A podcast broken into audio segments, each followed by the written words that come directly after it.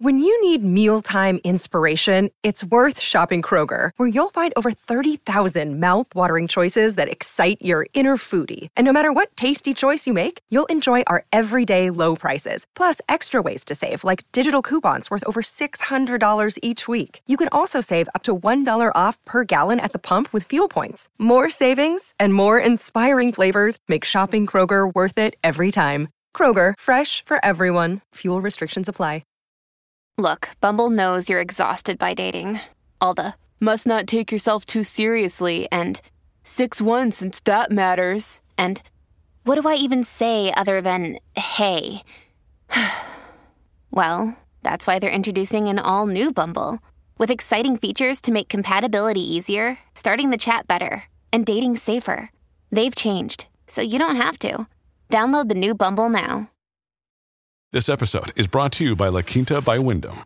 Your work can take you all over the place, like Texas. You've never been, but it's going to be great because you're staying at La Quinta by Wyndham. Their free bright side breakfast will give you energy for the day ahead. And after, you can unwind using their free high speed Wi Fi. Tonight, La Quinta. Tomorrow, you shine.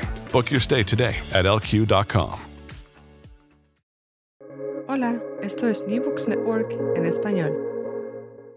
Hola, bienvenidos a un nuevo episodio de New Books en Antropología, un podcast de New Books Network en español. Soy Diego Garzón Forero, antropólogo y magíster en estudios sociales, presentador y anfitrión de este podcast.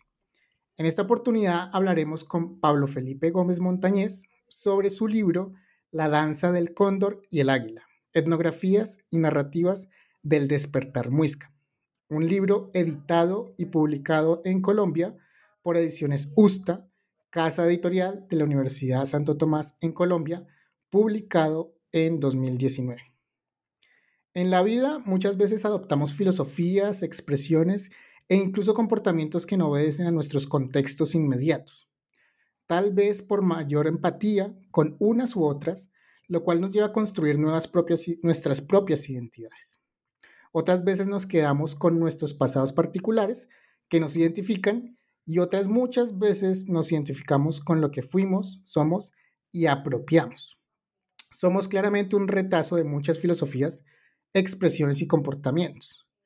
En este libro encontramos una investigación que muestra cómo una población indígena en Colombia se identifica, se resignifica y se representa a través de los conflictos internos para la construcción de su identidad. En este podcast hablaremos de una etnografía antropológica que nos muestra la reactivación de una identidad étnica con una carga política muy importante que incluso la configura.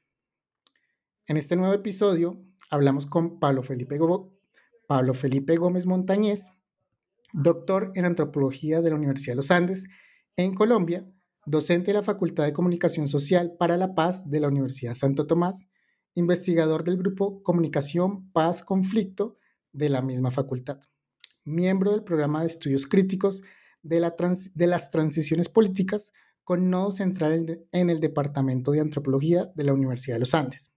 Fue investigador visitante en el Center for Latin American Studies de Georgetown University.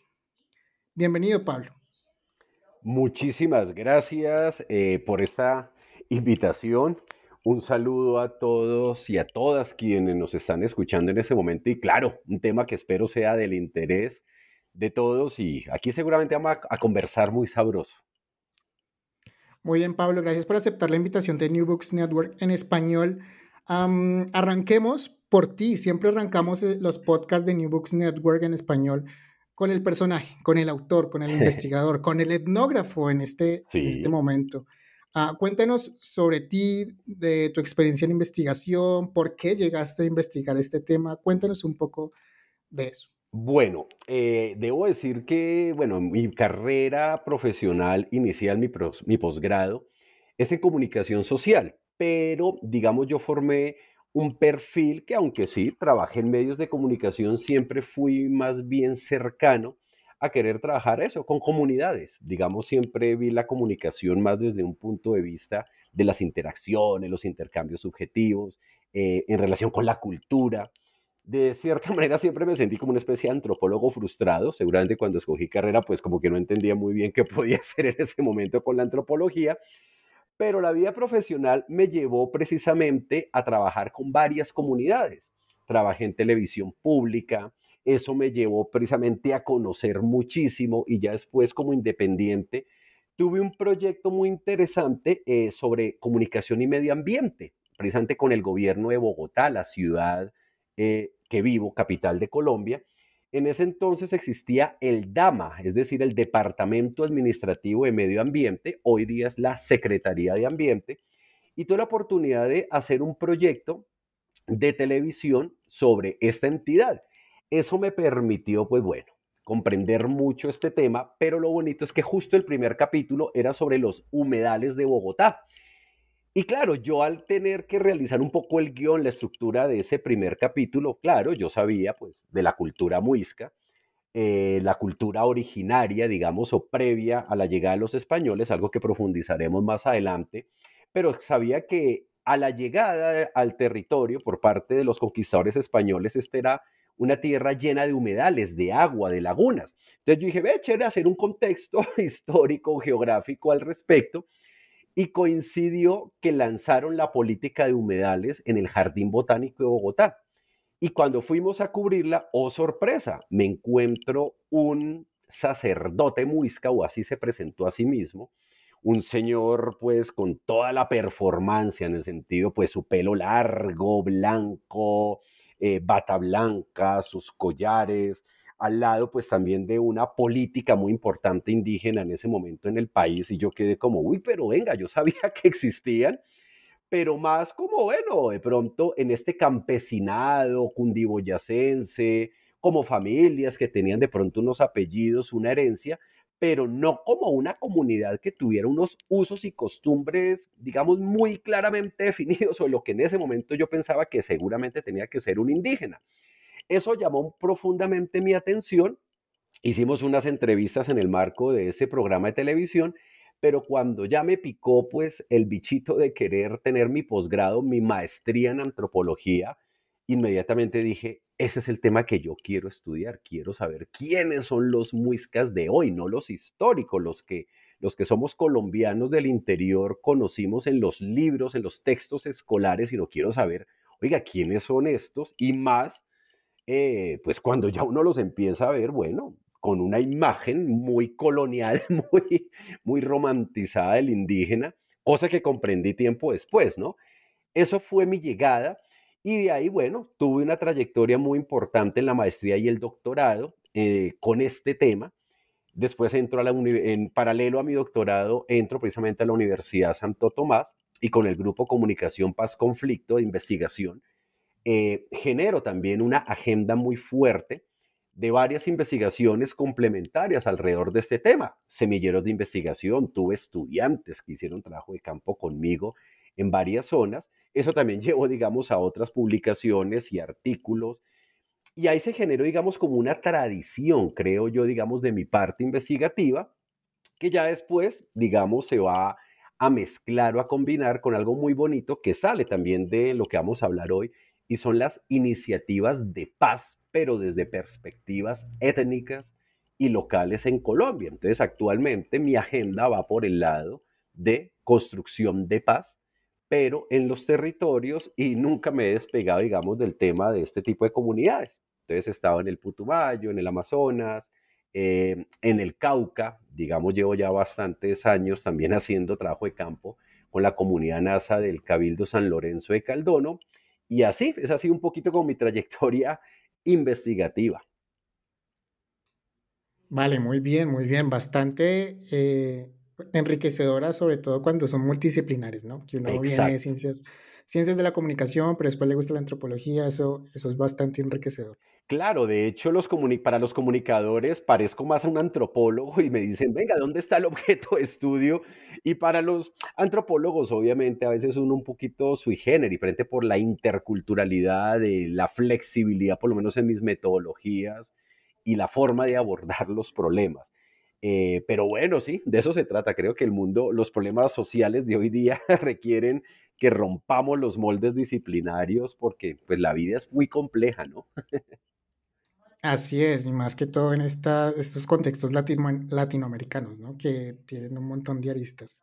Bien, eh, sigamos con el contexto. Pablo, ah, para las personas que de pronto no conocen Colombia, que de pronto les es lejana, de pronto la, la realidad eh, de las poblaciones indígenas en Colombia o incluso el mismo país, démosle un poquito de ubicación geográfica de tu investigación a esas personas que nos están escuchando. Tú ya nos hablaste de pronto de, de altiplano cundiboyacense. Cuéntanos un poco sobre eso. Bueno, para quienes no conocen Colombia, efectivamente, bueno, Colombia es un país supremamente diverso geográficamente tenemos los dos mares, tenemos cordilleras, tenemos desierto, tenemos llanura, etc.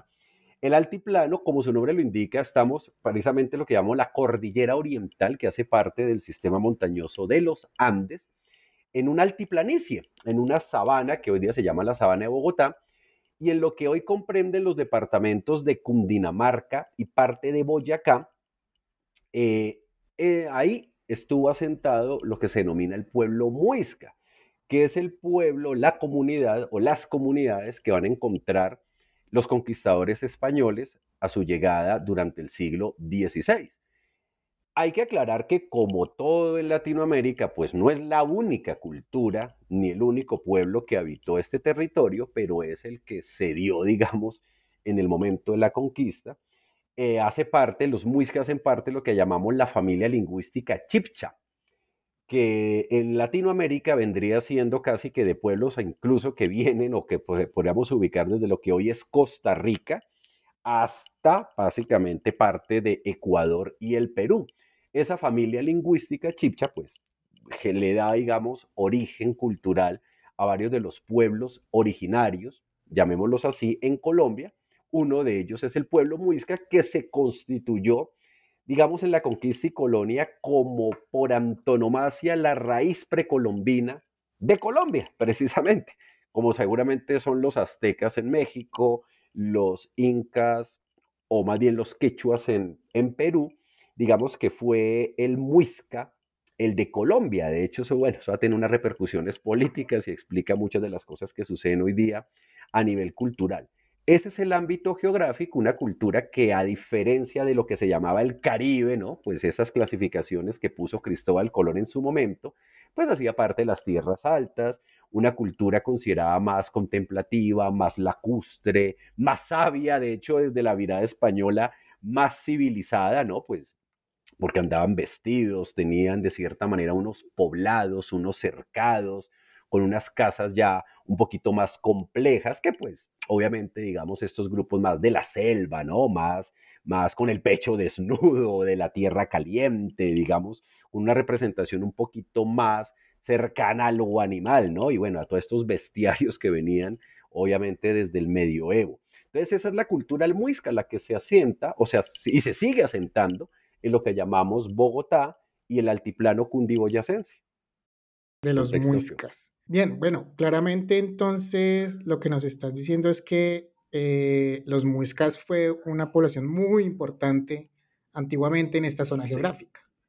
Exactamente, y de hecho, pues no en vano, Colombia hoy día tiene a Bogotá como su capital, a diferencia de otros lugares del mundo, pues la capital no quedó en un puerto, que es algo, pues bueno, eh, insisto, característico, Aquí fue tan importante la cultura muisca que lo que se denominó precisamente el nuevo reino de Granada, el, nombre que tuvimos como eh, unidad administrativa colonial, tuvo como eje la cultura muisca. De hecho, el nombre Bogotá viene de Bacatá. Y para quienes vengan aquí, conozcan nuestro país y se dan cuenta la toponimia, es decir, el nombre de los lugares, de las ciudades, de los pueblos, de las veredas, eh, son de origen muisca en muchos de ellos, y muchas de las palabras que el castellano cundinamarqués y boyacense tiene, pues de hecho también son de origen muisca, así como no sé, seguramente tenemos palabras, sabemos en el español que fueron eh, dadas por los aztecas, por ejemplo, por, el, por la lengua nahuatl. Entonces, en el lenguaje castellano de Colombia, el centro de Colombia, hay muchas palabras muiscas. Entonces, efectivamente, una cultura muy importante y que marca efectivamente un referente clave para lo que se va a denominar ya, pues, la constitución del nuevo reino de Granada y mucho más adelante, siglos después, Colombia. Muy bien, tan importante la comunidad muisca que bueno, llegó eh, de pronto los colonizadores a esta región y fueron rápidamente asimilados dentro, dentro de la población. Sí, porque la cultura muisca, digamos que a diferencia de otras, no se caracterizaba por ser una comunidad ultra guerrera, sin embargo, claro, o sea, iban en un crecimiento, no digamos a un imperio, pero sí había lo que se denominan unas confederaciones, para las principales eran la de Bogotá y Tunja, con lo que se llama el Zipa y el Saque, pues digamos dos grandes caciques, que claro, eso, eso implicaba eh, toda la organización y el poder militar para controlar territorios, pero no era una cultura, digamos, que se caracterizara realmente mm, tanto por eso. Y pues, digamos, cuando se lean los cronistas españoles, claro, digamos como que en su espiritualidad, en su forma de ser, y como siempre, en la manera como los conquistadores logran aprovecharse, sobre todo en las pugnas internas, que eso también se parece mucho a lo que ocurrió con los aztecas, eh, pues aprovecharon que el Zipa y el Saque pues estaban en guerras, eh, entonces era un pueblo, entre comillas, un poco debilitado, que de hecho también ese es uno de los mitos, eh, no era un pueblo homogéneo para nada, podemos también hablar de eso. En Colombia nos han metido como si todos fueran igualitos y no, resulta que Muisca realmente es una construcción muy española, porque realmente eh, ya desde el punto de vista EMIC, como le diríamos los antropólogos y como lo han venido diciendo los nuevos historiadores de la colonia, así se llaman, por lo menos en Latinoamérica, realmente el muisca es un invento de los españoles. Y te lo explico rápidamente. Y la, la, ecuación es muy fácil. La palabra muisca resulta que tiene que ver más seguramente es por porque los, eh, los españoles entendían, digamos, un vocablo que significaba gente. Sabemos que gran parte de los nombres que se le dan a los pueblos aborígenes en la América, lo que significa es gente. O sea, ¿qué significa NASA? Pues significa gente. ¿Qué significa Aruaco? Significa gente. ¿Qué significa Muisca? Muisca significa gente, persona. Pero, pues bueno, primero por ese lado. Pero segundo, la palabra muisca realmente va a aparecer por primera vez en el siglo XVII, ojo, en crónicas del siglo XVII, pero los españoles llegaron en el siglo XVI. Entonces ahí es donde viene la pregunta de por qué aparece un nombre étnico tan tardíamente. Y es porque pues ahí hubo obviamente toda una construcción eh, cultural, lingüística, con una mirada blanca, colonizadora, de un pueblo que era supremamente heterogéneo. De hecho, los dialectos cambiaban. Eh, en las crónicas, Fray Pedro Simón decía que cuando lo trasladaban de un sitio a otro, quedaba loco porque casi que le tocaba volver a aprender el idioma. Los nombres de las deidades cambiaban, los mitos, las formas de entender el territorio cambiaban. Y de hecho en la toponimia se nota, o sea, los nombres boyacenses de los pueblos y los nombres cundinamarqueses de los pueblos, si bien hacen parte, digamos, de esta familia lingüística, cambian, cambian en su sonido, en, su, en todo. Entonces, digamos que fue también un ejercicio homogeneizante, porque también recordemos que los conquistadores necesitaban, pues, construir sus sagas ante la corona y ante la gente, necesitaban vender que eran grandes héroes, al saber que estaba haciendo Francisco Pizarro en Perú, que estaba haciendo Hernán Cortés en México, pues Gonzalo Jiménez de Quesada, Abel Alcázar y todos estos, pues también necesitaban construir la imagen de un pueblo magnánimo al que pudieron obviamente someter, conquistar. Y de hecho, bueno, eso está plagado de unas historias súper interesantes, pero esa es la importancia también del pueblo muisca y de los mitos que se han creado alrededor de él. Muy bien, todo este contexto eh, lo estamos dando porque tiene una razón de ser. Sí. Y es, y es bueno, eh, es, una, es una población que fue asimilada, muy importante en esta parte de Sudamérica, de América. Eh, se alcanza a confundir con población ya campesina, ya de pronto en algún punto deja de, sí, de, de, traspasar su cultura de generación en generación.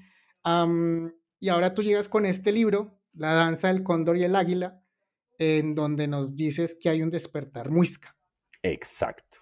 Cuéntanos sobre esa expresión, ese despertar muisca, ¿qué pasa ahora? Bueno, Eh, el título es inspirado también en una categoría EMIG, es decir, algo como ellos mismos se presentan a sí mismos. Porque despertar significa no que yo me inventé o yo me creé de la nada, sino que algo estaba dormido en mí y condiciones varias hicieron que despertara, como exacto, haber estado más bien aletargado o como por allá en una especie de hibernación y algo lo hace despertar. Esto hace parte de lo que en antropología llamamos desde los 90, muy seguramente, que estuvo muy en boga con todo esto del multiculturalismo, los procesos de etnicidad o de redenicidad, que no solamente sucedieron en Colombia, sino en muchos lados de Latinoamérica, incluso de Europa y de otros, bueno, incluso de regiones que en algún momento también fueron colonias. Es decir, esto va a ser parte de un fenómeno mundial, pero en Latinoamérica, ¿cómo arranca? Eh, recordemos que en los 80, bueno, se va a armar un poco, pues, como toda esta ola de hablar del multiculturalismo, ¿no es cierto? Ya la posguerra ha dejado unas generaciones en las colonias o en las antiguas, perdón, en los países metropolitanos que habían sido colonizadores, donde empezaban a salir a las calles en Londres, en París, en Madrid, etcétera, en, en Ámsterdam, se dieron cuenta que no eran tan blancos.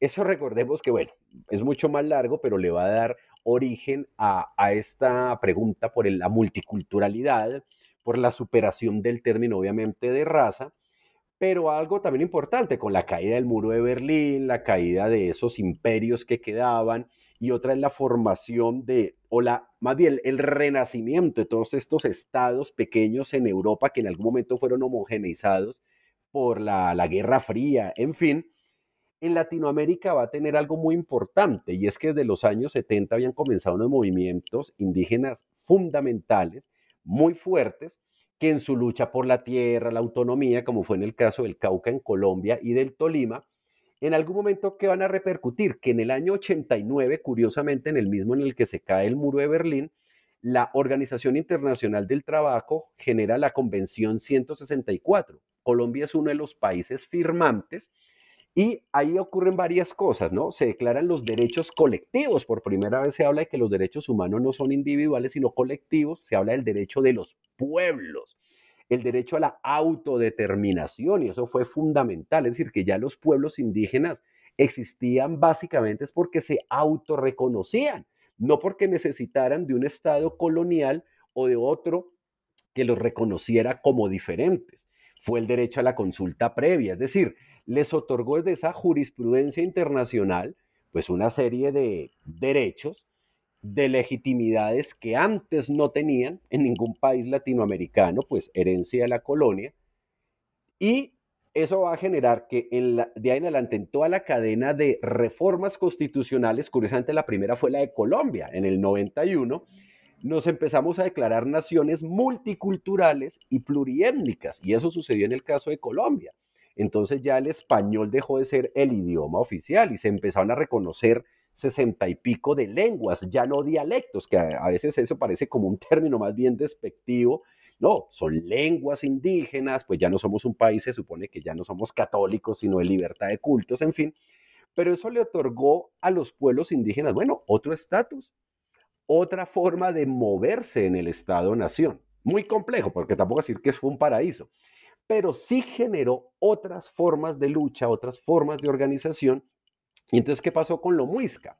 Lo muisca, digamos, los últimos vestigios de lo que habían sido esas comunidades, había sido, digamos, en lo que fue en el siglo XIX. Eh, recordemos que Colombia, bueno, Colombia pasó por múltiples constituciones y guerras civiles en el siglo XIX, y cuando se instauran los gobiernos de liberales radicales, en un momento fuimos un Estado federal.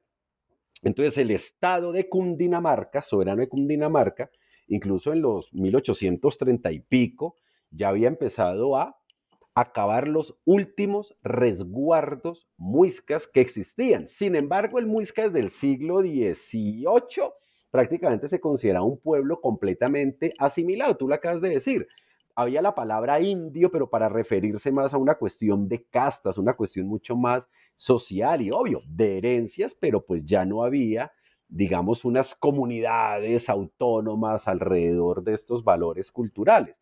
Y si en el siglo XIX se habían acabado de cierta manera los resguardos, ya por allá a finales del siglo XIX, hay una anécdota muy bella si nos escuchan en Estados Unidos, es que en el mismo año en que Sitting Bull hace la, la rebelión esta y matan al general Coster, que es un hito muy grande en la lucha por la tierra desde el punto de vista originario americano, en Colombia, en 1886, o perdón, 1876, en ese mismo año, tres, así, herederos de la cultura muisca, muy campesinos, en Cota, que es un pueblo al lado de Bogotá, estaban organizando a la comunidad para comprar unos terrenos. Y ahí se armó prácticamente uno de los resguardos, entre comillas, más antiguos, pero mira que data desde el siglo XIX oficialmente hablando.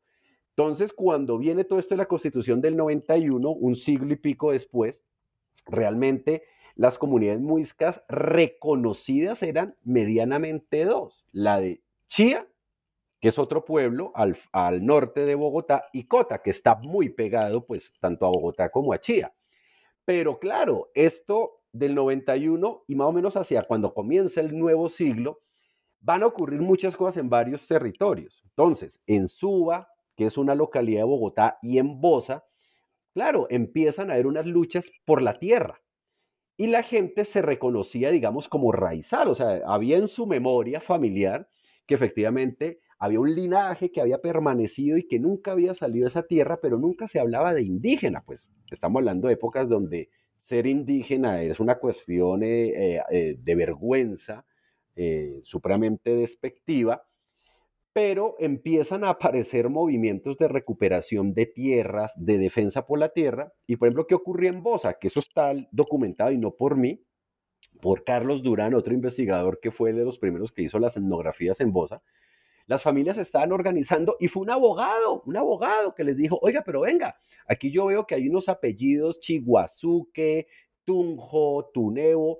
Oiga, ustedes son muiscas. Venga, de pronto si ustedes se organizan como comunidad muisca, la cosa funcione mejor. Y algo muy similar ocurrió en Suba y ellos mismos lo cuentan. Entonces, en unos momentos esto también arrancó por lo que llamamos en etnografía o en, perdón, en antropología, las identidades instrumentales, es decir, como que nadie niega que hay una herencia, pero yo nunca me reconocí indígena, pero oiga, como que esto está muy interesante y nos sirve para la lucha. Entonces, en ese tipo de localidades comenzó de esa manera. Ya con el tiempo, como lo dice Christian Gross, un importante antropólogo francés que estuvo aquí en Colombia estudiando eh, comunidades indígenas, dijo, bueno, a esa etnicidad como tan política, como tan militante, como tan instrumental, en algún momento requiere, bueno, un trasfondo cultural, requiere un contenido que atrape. Y ahí es cuando, bueno, ya también empiezan a aparecer estrategias y procesos de ya recuperación cultural. Bueno, que la lengua, que cómo es esto el tejido, que, que cómo era que se vestían. Y eso después con las generaciones se va a vincular ahí sí, pues a los cambios de la sociedad que llamaríamos posmoderna generaciones que empiezan a tener una crisis de identidad muy fuerte, empiezan a tener las famosas crisis de los metarrelatos, ¿no? De la Iglesia Católica, del capitalismo, y empiezan a encontrar en esa representación romántica de lo indígena, que no es solo en Colombia, sino casi que desde Alaska hasta la Patagonia, pues una nueva manera de identificarse.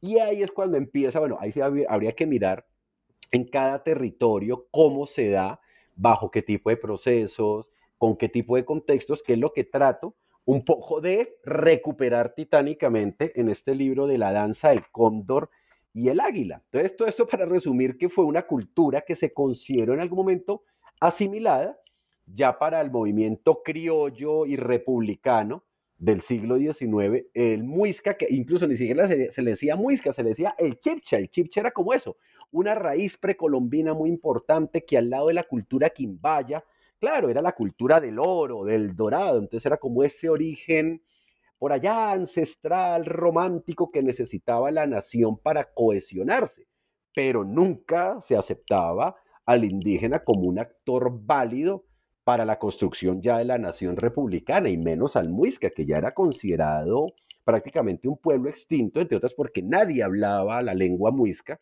pero todos estos procesos del 91 para acá hacen que resurjan, entre comillas, o se instauren nuevamente, digamos, unas ciertas culturas, y no solo fue la muisca, fueron los, por ejemplo, los cancuamos en la Sierra Nevada de Santa Marta, como el cuarto pueblo de la Sierra Nevada de Santa Marta.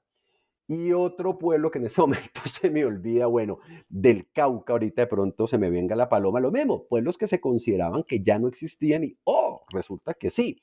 Lo mismo ocurrió en Chile con los mapuche y ha ocurrido con varias de las denominadas primeras naciones en Estados Unidos y Canadá. Y no es porque hubieran dejado de existir, pero hubo familias que en algún momento rompieron esos lazos identitarios y en otros momentos ya dijeron, venga, lo recuperamos. Podía ser por algo o muy instrumental o por algo que sencillamente en ese momento llenaba un vacío de la identidad individual y colectiva. Por eso es un asunto tan hermoso, pero tan complejo y muy complicado de entender, muy, muy complicado.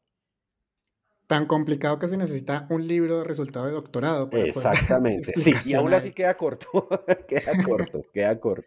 Bien, eh, claramente entonces en esta consolidación, de pronto en este despertar muisca, de traer otra vez comunidades muiscas reconocidas políticamente, socialmente, culturalmente. En el libro tú nos cuentas, bueno, ya nos dijiste algo de eso, ah, hay heterogeneidades que llevan muchas veces a los conflictos. Exacto. Comencemos con las heterogeneidades. Eh, ¿Qué otras heterogeneidades hay dentro de esta construcción de lo muisca? Bueno, primero creo que hay una pista que di hace poquito y es que si nomás en la época precolombina o de la llegada de los conquistadores ya era un pueblo heterogéneo, pues a eso metámosle consumo, metámosle capitalismo, metámosle modernidad, pues obviamente cada comunidad existente hoy tiene un contexto muy particular. Una cosa es una comunidad en lo rural, por ejemplo, otra cosa son comunidades que se han reafirmado desde lo urbano. Algunas comunidades rurales, bueno, tienen su resguardo, incluso ya reconocido tardíamente, como el caso de Cota, el caso de Chía. Sesquilé, que fue un caso también similar con, con la familia Mamanché, que uno de sus hijos va, viaja por Colombia, de hecho aprende mucho estas artes chamánicas y retorna. Entonces, por ejemplo, es una comunidad que se forma más desde la medicina indígena, en cambio, la de Cota y Chía, pues ya sabemos que tuvo unas historias más como de recuperación de tierras. La de Suba y Bosa, lo mismo, pero en el ámbito urbano, no tienen un resguardo. Por ende, entonces, digamos, la identificación con un territorio es una cosa mucho más compleja porque ese territorio que antes era indígena, pues hoy es un barrio. Entonces, ahí habita mucha gente, entonces no lo pueden declarar, digamos, territorio indígena. Entonces, cada comunidad se ha tenido que acoplar a sus necesidades. Ahora, ahí estamos hablando de cinco comunidades oficialmente reconocidas por el Estado colombiano, que son Chía, Cota, Bosa, Suba y Sesquilé, no más. Pero es que ahí no termina lo muisca. Como yo por eso lo prefiero llamar, en el español tenemos el artículo lo, que es un artículo neutro, lo muisca, más bien como un campo. ¿Y por qué prefiero llamarlo un campo? Y ahí te respondo varias cosas. Primero, porque hay otras formas identitarias de lo muisca que se escapan de la oficialidad del Estado pero donde la gente, a veces por trayectorias individuales, familiares, atravesadas por, bueno, múltiples factores, optan por reconocerse o al menos identificarse más cercanamente con lo que han construido románticamente de un pasado indígena que, por ejemplo, declararse mestizos o blancos, una, un, factor fundamental en la Iglesia Católica, o sea, esto atrapado, y eso lo hablaremos ahorita más adelante, la espiritualidad, ¿no? Es una cuestión supremamente magnética, pero mucha gente fuera de estos cabildos se identifica y de hecho han creado comunidades. Hay una muy importante y muy vieja en Ráquira. Por ejemplo, Ráquira es una comunidad que en algún momento, gracias también a autoridades espirituales de otros pueblos, que ese es otro factor importante, constituyeron, digamos, unas comunidades de sentido que ya tienen dos, tres generaciones, no son reconocidas por el Estado, no les importa, pero digamos empezaron a tener eso, unos estilos de vida tipo aldea, empezaron a construir sus casas sagradas, a recuperar la medicina, a recuperar una cierta ritualidad, una cierta forma de pensar fuera de esa oficialidad. Cuando yo comienzo incluso mi investigación, este abuelo Muisca, de hecho, era un señor que no pertenecía a ninguno de estas comunidades oficiales. En ese entonces le denominaban el pueblo nación Muisca Chipcha, pues del capítulo Bogotá, su hermano, pueblo nación Muisca Chipcha, capítulo Boyacá. Hoy día, de hecho, andan en conflicto, tienen visiones muy diferentes y entonces lo Muisca se vuelve eso, una plataforma a veces política, a veces administrativa, a veces sencillamente de la estética, de la ética, de forma muy heterogénea y claro, y se empieza a capitalizar, por eso yo la llamo un campo, es decir, que en un momento dado ser indígena se volvió ser una persona con otro estatus, con acceso a otro tipo de recursos, a otro tipo de espacios y a tener unas representaciones mucho más positivas ante la sociedad. Y ahí es como suele pasar algo en toda comunidad. O sea, en cualquier estudio etnográfico, por ejemplo, en términos de violencia, derechos humanos, de lo que se llama, por ejemplo, la violencia lateral, siempre nos va a mostrar que hay un factor de violencia al interior de los grupos étnicos y es por la indigeneidad. En otras palabras, es yo soy más indio que tú. Entonces, como tú no eres tan indio como yo, tú no tienes los mismos derechos. O como tú no eres indio, entonces tú no tienes por qué salir en los medios de comunicación vendiéndote como una autoridad, porque estás irrespetando. Entonces, cada persona o cada comunidad desde su contexto también va a empezar a capitalizar eso y parte de de la capitalización es o generar alianzas, procesos de colaboración o procesos de ruptura. Y eso también se va a dar, insisto, depende del contexto, la circunstancia, la situación. De ahí que en mi libro yo hablo mucho de la etnicidad situacional, un poco basado en Fredrik Barth, uno de los antropólogos noruegos más importantes, ¿no es cierto?, de la historia para entender la etnicidad, la identidad étnica como una administración social de la diferencia. Para mí esto sigue siendo lo mismo. Hay una administración social de en qué momento yo me declaro muisca, en qué momento no, en qué momento soy colombiano, en qué momento soy indígena, o en qué momento yo soy más indio que tú. Porque esa expresión puede implicar eso, unos antecedentes de un conflicto muy fuerte, donde pues ser indio es capitalizar, es validar, y lo mismo va a ocurrir al interior de las comunidades oficiales, porque claro, en un principio la, la pugna era entre los oficiales y personas como los de Pueblo Nación Muisca Chipcha, que se autorreconocían y aparentemente sin, claro, sin tener un territorio o una comunidad que los legitimara, pero también al interior de las comunidades van a empezar a ocurrir por luchas de poder. De todos modos, pues las comunidades indígenas tienen gobierno, que son sus cabildos. Los cabildos son políticos. Entonces, es decir, empiezan a tener las mismas complicaciones que cualquier tipo de sociedad. Y ese es el eje central del libro, los conflictos, llamémoslo así, intraétnicos, pero basados principalmente en la administración social de esa diferencia y del reconocerse o no como muiscas. Muy bien, muy bien, Pablo. Pues creo que ingenioso la solución que se le da, que se le da a esto y que también parte de, de esa, ese concepto de, de, los campos de Bourdieu, ¿no? Exactamente. Se está mostrando que claramente si uno lo piensa, pues sí, hay conflictos en todos los, en todos los contextos. Exacto, porque se capitaliza eh, y ellos empiezan a entender que dentro de lo muisca, ah bueno, insistimos, ya hay otro tipo de acceso a recursos, hay otras formas de presentarse ante el mundo que pues si yo no soy muisca, pues sencillamente soy un ciudadano más, un habitante mestizo más, ser muisca, pues bueno, además de que en las narrativas, pues eso, eso está vinculado a todos unos discursos de, reivindicación, de orgullo personal, familiar, pues también eh, a veces son supremamente transicionales. Yo conocí gente que me decía, no, es que yo en esto de lo muiscando tres meses. O sea, fíjate lo que uno encuentra etnográficamente desde, desde nomás desde el lenguaje.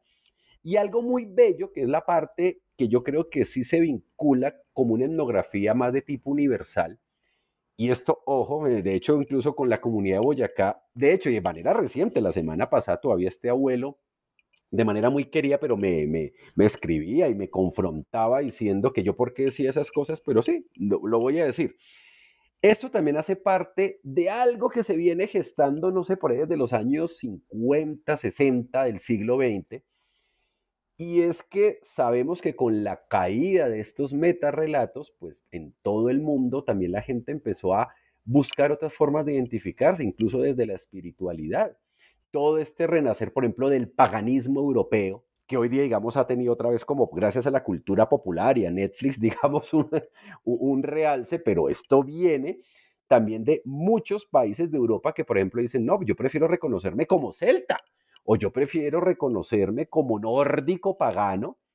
Y es más, hay países que ya declaran la Wicca, por ejemplo, como una religión o el Heiten nórdico como una religión, el Asatru. ¿Y por qué hablo de todo eso?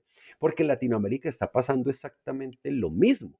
Entonces, hay una parte muy posmoderna, llamémoslo así, y muy de las ciudades donde hay una juventud, porque ya no, los primeros ya no son tan jóvenes, que en esto encontraron, sí, así sea una manera muy romántica, otra forma de verse en el mundo. ¿Por qué se llama la danza del cóndor y el águila? Si ustedes lo exploran, hay un relato que además ya no es solo, no es muisca, pertenece a muchos de estos movimientos del Abda Yala, o sea, que quieren reivindicar las raíces indígenas en el mundo contemporáneo. Y es que como efectivamente el águila es el signo de, de, los pueblos originarios del norte y el cóndor de los del sur, hay algo muy parecido a, lo que dicen algunas culturas quechuas, las culturas del Cusco, es decir, del ombligo. Y es que, claro, los muiscas estratégicamente que dijeron, aunque esto ha sido alimentado por otros pueblos indígenas, ojo, que se los han confirmado, y crearon un relato, una narrativa muy bella que dice, claro, si miramos, el pueblo muisca es como el ombligo de toda América, desde Alaska hasta Patagonia, o sea, es el centro, es como la comunicación del mundo del águila y del cóndor. Entonces, hay, se supone que incluso fueron mamos, autoridades de la Sierra Nevada de Santa Marta, que también son chipchas, pero están muy lejos de Bogotá, que vinieron aquí a dar unos relatos y a decir de su tradición oral, que se supone que hubo unos momentos antigua que, la, que el cóndor y el águila danzaban, entonces los pueblos se reunían, bueno, hay toda una metáfora de que los pueblos eran unidos, cosa que sabemos que no es cierto, y eso también es una romantización, pero bueno, la metáfora de que el cóndor y el águila danzaban, pero un momento más bien lo que hicieron fue atacarse, y eso lo vieron como el presagio, y ahí viene la otra típica narrativa que vamos a encontrar, y es que, claro, va a venir el hombre blanco, o sea, la, eh, eh, profetizar que llegan del otro lado del mar, eh, unos seres que van, mejor dicho, a acabar con todo eso, y ahí es donde viene la justificación del despertar. Entonces, ¿qué dice la narrativa? Es que como se sabía que el pueblo muisca iba a sucumbir, entre comillas, entonces le entregaron sus canastos de conocimiento a otros pueblos para que 500 años después el pueblo despertara. Y esa narrativa es muy bella por muchas razones. Bueno, primero la romantización y la homogeneización como de un movimiento panindigenista, que en últimas termina justificando cosas que están sucediendo de 30 años para acá. Toda esta noción de la dayala, de la, de la nueva indigeneidad latinoamericana, los hijos del tabaco, los del camino rojo, etcétera. Pero también va a suceder algo muy bonito y es que, claro, ya conté que los muiscas al, inicio eran más bien instrumentales, ¿no? Políticos. Pero en un momento ahorita, dar un ejemplo, a muchos de mis colaboradores, cuando los conocí, se vestían como estamos tú y yo. Así, con camisas, buzos, chicos y chicas de la ciudad. Hoy día los ves con las batas blancas, con mochilas, usando el poporo, eh, es decir, ahí sí, y ah, les duele que uno, pero es verdad. Un pueblo muy como el de Suba, cuando yo lo conocí, era, digamos, la comunidad oficial que menos había avanzado como en el tema, por ejemplo, la recuperación de la medicina, del tabaco, como estas ritualidades, eh, reconociendo la rueda del año, los equinoccios, los solsticios. Ahorita es una de las comunidades que más festividades tiene que la de la niña Huitaca. ¿Y por qué lo digo? Porque en un momento dado, claro, los muiscas dijeron, nosotros no es que estemos imitando a nadie, nosotros no es que nos queramos parecer a los de la Sierra Nevada, o nosotros no es que nos queramos parecer a los de la selva amazónica, o menos nos queremos parecer pues a los de México, a los de Perú, que pues digamos se han mantenido más esas raíces. No, es que ellos nos están devolviendo lo que 500 años atrás les entregamos. Entonces también es una forma muy bonita de decir, sí, entendemos que lo que se está viviendo es reciente, obedece a unas circunstancias políticas, culturales, históricas, pero eso no quiere decir que no tengamos una raíz muy antigua y que sea ilegítima. Y en esa romantización, insistimos, viene la espiritualidad. Ese es un tema que, que se puede también conversar, pero básicamente estoy tratando de resumir una cosa muy compleja, pues en pocas líneas. Bien, sí, de hecho ahí tocas también el tema de la memoria. Claramente para poder hacer todo esto tiene que acudir entonces a generar una memoria, también lo dices en el libro, es una memoria que, que va cambiando, ¿no? Que no es estática. Exactamente, y hay varias formas de hacer esa memoria. Claro, las de largo aliento, ¿cuál es? De todos modos, los muiscas son un relato nacional que estaba, por lo menos en mi época, en el currículo. Entonces, obvio, apelar a todos los mitos de origen, Bachué, Bochica, Goranchacha, el dios Fa, que el Zipa, que el Saque, que el oro, que e, esta leyenda del dorado, del gran cacique embadurnado en oro, eh, obvio que eso se romantiza, ¿no? Y se resignifica. Dos, se rescatan parte de la lengua y, eso, y hay unos procesos creativos bellísimos, porque escoger, por un lado, los diccionarios, entendamos nuevamente que además los muiscas hablaban varias lenguas, pero la que quedó registrada se denomina Duit, que es la que más quedó consignada en varios de los, de los diccionarios, tanto coloniales como del Caro y Cuervo de Estela de Estela González, la famosísima lingüista que es la que ha tenido el estudio más completo de esta lengua. Entonces apunta a estos diccionarios y apunta de empezar a jugar con onomatopeyas, con pequeñas frases, sobre todo en el ámbito ritual, de verdad se empieza a generar en varias de estas comunidades, bueno, como un rescate de la lengua. En SUA ya empezamos a ver que, bueno, al menos a veces para saludarse o mantener una conversación así sea de 15 segundos, se intercambian alguna que otra frase. Es decir, y eso es un proceso que ha, ha tenido que tomar varios años, pero son formas de conectarse con ese pasado. Ahora, que la parte ritual, por ejemplo, que cómo se celebra eh, la entrega de las semillas o cómo se celebra la cosecha, pues va así desde, como todo, retomar los archivos que hay históricos pero también un poco lo que llama la intuición, la inventiva de personas, de familias. Ahora, yo a eso yo no le veo nada de malo. De hecho, una de mis fuentes importantes para entender la memoria es la escuela de los presentistas del ya difunto Eric Hobsbawm, que hablaba de la invención de las tradiciones. Es decir, toda tradición en algún momento se inventa y se instaura por repetición y se acepta como tal. Eso está ocurriendo con lo muisca.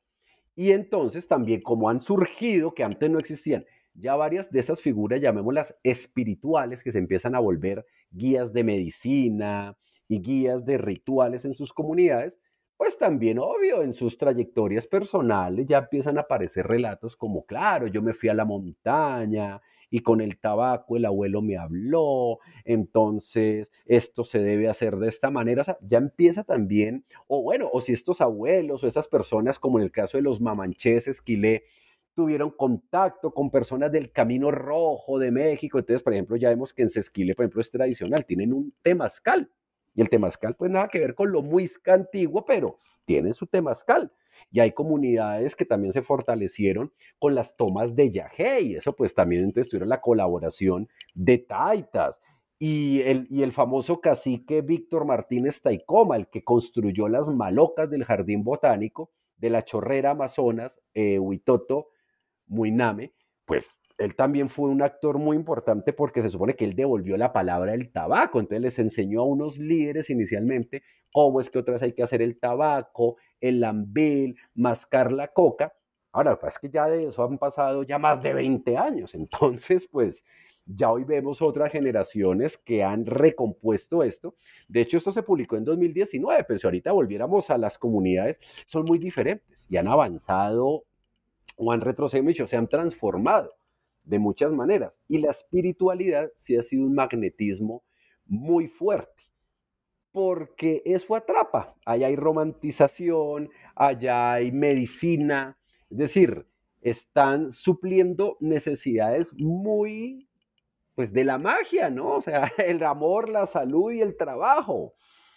Y si a eso le pones que es un rescate cultural, de orgullo, de linaje, pues claro, ha tenido un magnetismo supremamente fuerte y por eso hoy vemos a los muiscas, por ejemplo, con guardia indígena, que eso viene pues del Cauca, ya existe guardia indígena, en mi época eso no existía, o sea, cuando digo, cuando dice estas etnografías, eso no existía, ahora ya hay guardia indígena muisca, ya cada vez que viene la minga o hay una marcha por los derechos indígenas, ya los muiscas están presentes, ya hacen parte más clave de la Organización Nacional Indígena de Colombia, de la UNIC, ya, ya están ahí ocupando cargos, ya el pueblo muisca tiene un reconocimiento, digamos, a nivel contemporáneo más fuerte, que hace, insisto, 20, 25 años, pues para nada.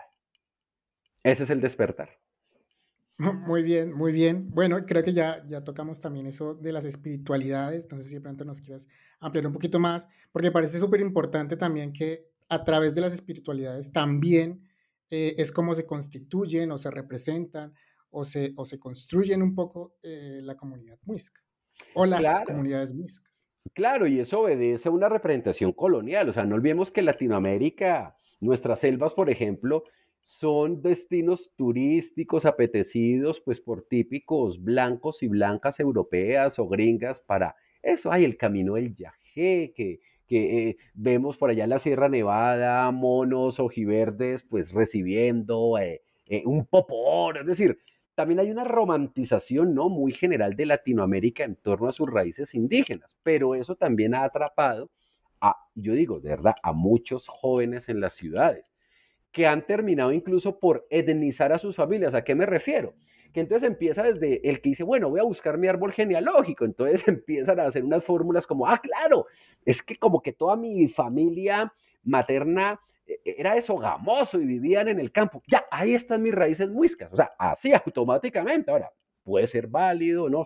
No sabemos, pero me refiero es que ocurría también que mi abuela nunca quiso ser indígena, pero yo sí la reconozco como indígena, incluso en los mismos cabildos. Personas que se murieron negando ahí sí hasta la muerte, porque pues vivieron en una época donde eso era vergonzoso, pero sus nietos y bisnietos al revés les parece muy chévere eh, y ojalá los identifiquen como parte de la comunidad muisca, porque, insistimos, los contextos han cambiado, el campo se ha transformado, entonces la, capital, la capitalización es muy diferente y, digamos, mucho más prolija en muchas ocasiones. Y como todo, también se ha dado para luchas de poder. El campo de la espiritualidad y la medicina, pues también es muy complicado porque, pues, eso también, digamos, se ha prestado para muy malos entendidos, eh, se ha prestado para luchas de, sí, de, poder y sobre todo estas legitimidades, de, de entonces tú por qué te consideras un chamán o tú por qué te consideras un abuelo si no tienes una comunidad de verdad que te respalde. Y bueno, y eso es lo que se analiza también mucho en el libro, cómo se armaron esas comunidades espirituales en el marco de estos procesos de etnicidad muisca. Muy bien, muy bien, Pablo. Pues bueno, para ir cerrando, eh, a mí me gustaría que cerráramos. Eh, sí, te quiero preguntar, no, quiero dejar pasar la, la, oportunidad, porque en, tu, en la introducción del libro, tú cierras con una pregunta que te hace todo el mundo cuando dices que estás estudiando esto. Eh, que te preguntan, bueno, y entonces, ¿los muescas son reales o no son reales? Antes de que me contesten, de que me contestes, eh, yo, yo, yo, lo quisiera dejar en suspenso para que la gente vaya y consiga el libro, vaya lo, lo lea. Eh, pero lo traigo a colación esta pregunta porque me parece que, que es importante. Incluso antes de que entráramos a grabar, yo te dije, esto es una curiosidad que yo tenía incluso eh, eh, desde mi formación como antropólogo. Creo que esto es una, una, una curiosidad que uno siempre tiene. Entonces, más que contestar la pregunta, el que quiera conocer la respuesta de Pablo, vaya y encuentre el libro en las librerías, La danza del cóndor y el águila. Pero sí quisiera preguntarte, bueno, ¿es importante mm. eh, de pronto responder esta pregunta o, o no? Sí, claro, claro. Y es porque también la antropología ha tenido que sacudirse. Es decir, ya no somos etnólogos. ¿A qué me refiero? Antes, en el marco de estos estados incluso coloniales y republicanos, los antropólogos y antropólogas teníamos que ser como esos funcionarios que, venga, vaya y valídeme que esa comunidad por allá sí es indígena. No, esta tesis y este trabajo nunca tuvo como finalidad validar o invalidar, sencillamente comprender comprender la complejidad de eso. Y ahí sí, un poco, y así me digan posmoderno, en la medida de que existan comunidades de sentido, haciendo cosas para transformar en su día a día su esfera privada o pública, basada, así sea, en una tradición que pudiéramos decir inventada o con mucha creatividad, obvio que existen porque están haciendo cosas. Y es más, hay un, hay un factor, Diego. Comparemos, no tengo la cifra exacta, pero si comparamos el censo de por allá, bueno, el último fue 2018, si no estoy mal, 11 años atrás, más o menos el del 2006, 2007, fíjate en las preguntas de usted se reconoce como parte de un grupo étnico, ha subido, por lo menos en Bogotá, profundamente.